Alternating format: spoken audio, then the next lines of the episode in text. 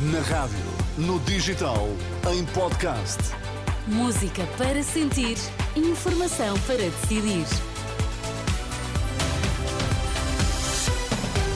As notícias com Maria João Casta. A herança que Costa deixa a Pedro Nuno Santos diz que, apesar de ter sido derrubado, o PS não foi derrotado.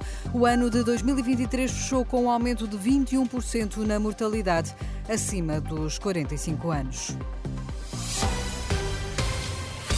Muito bom dia. Nas últimas duas semanas de 2023, Portugal registrou um pico de mortalidade. Morreram mais 1.048 eh, pessoas do que o expectável, segundo a Direção-Geral de Saúde. É um aumento de 21% nos maiores de 45 anos, escreve hoje o Jornal Público. São efeitos da gripe sazonal que já levou as autoridades a reforçarem o apelo à vacinação, que continua abaixo do ano passado. A DGS avisa que o impacto da epidemia de gripe e a mortalidade vão continuar.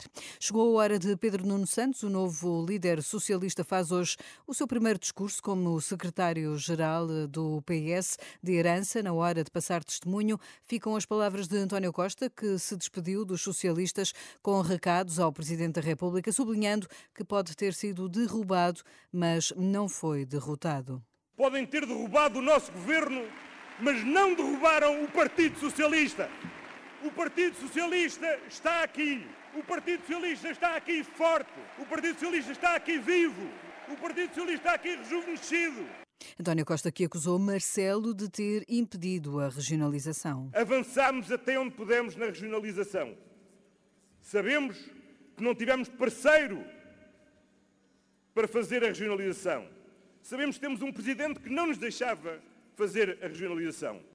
O antigo secretário-geral do PS, que falou numa fase traumática, referindo-se aos últimos meses marcados pela sua demissão à boleia da Operação Influencers. E ontem o Ministério Público considerou António Costa suspeito da alegada prática de crime de prevaricação no âmbito do caso Influencers, em causa a aprovação em Conselho de Ministros do novo regime jurídico de urbanização e edificação. Os procuradores consideram que terá sido feito à medida para permitir o data center em Sines, sem processo de licenciamento à Renascença, Cândida Almeida, antiga diretora do DCIAP, desvaloriza estas alegadas suspeitas do Ministério Público, lamenta as fugas de informação e questiona os indícios eu não sei que mais indícios, que mais eh, meios de prova, prova existem. Com isso que me está a dizer, isso não é nada. E a pessoa pode estar a falar 4, 5 horas ou 7, é natural, porque estão a preparar um projeto um, de um diploma, de uma, de uma lei para apresentarem. E que a pessoa que está lá esteja entusiasmada com a lei.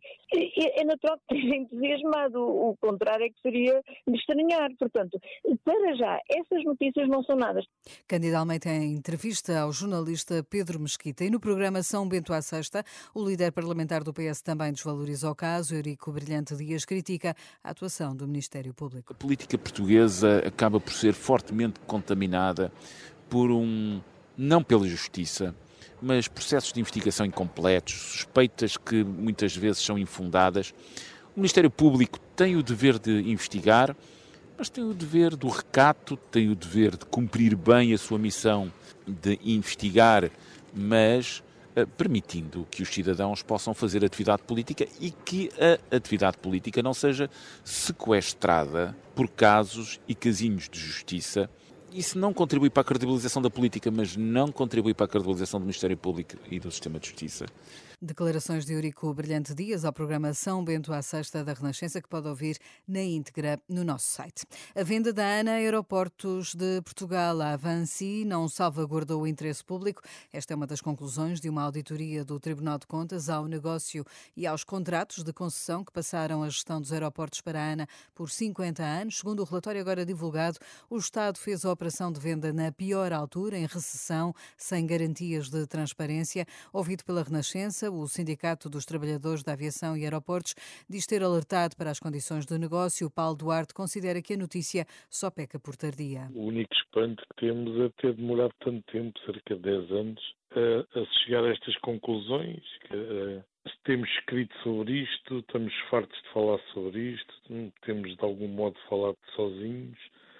Isto foi, eh, foi aquilo que foi, foi um escândalo, nomeadamente logo em primeira instância para os trabalhadores porque aquilo que a Vinci veio trazer para Portugal foi um, acabar com a contratação coletiva, criar dificuldades às empresas, eh, com aumentos das taxas, é uma série, uma série de coisas, não é?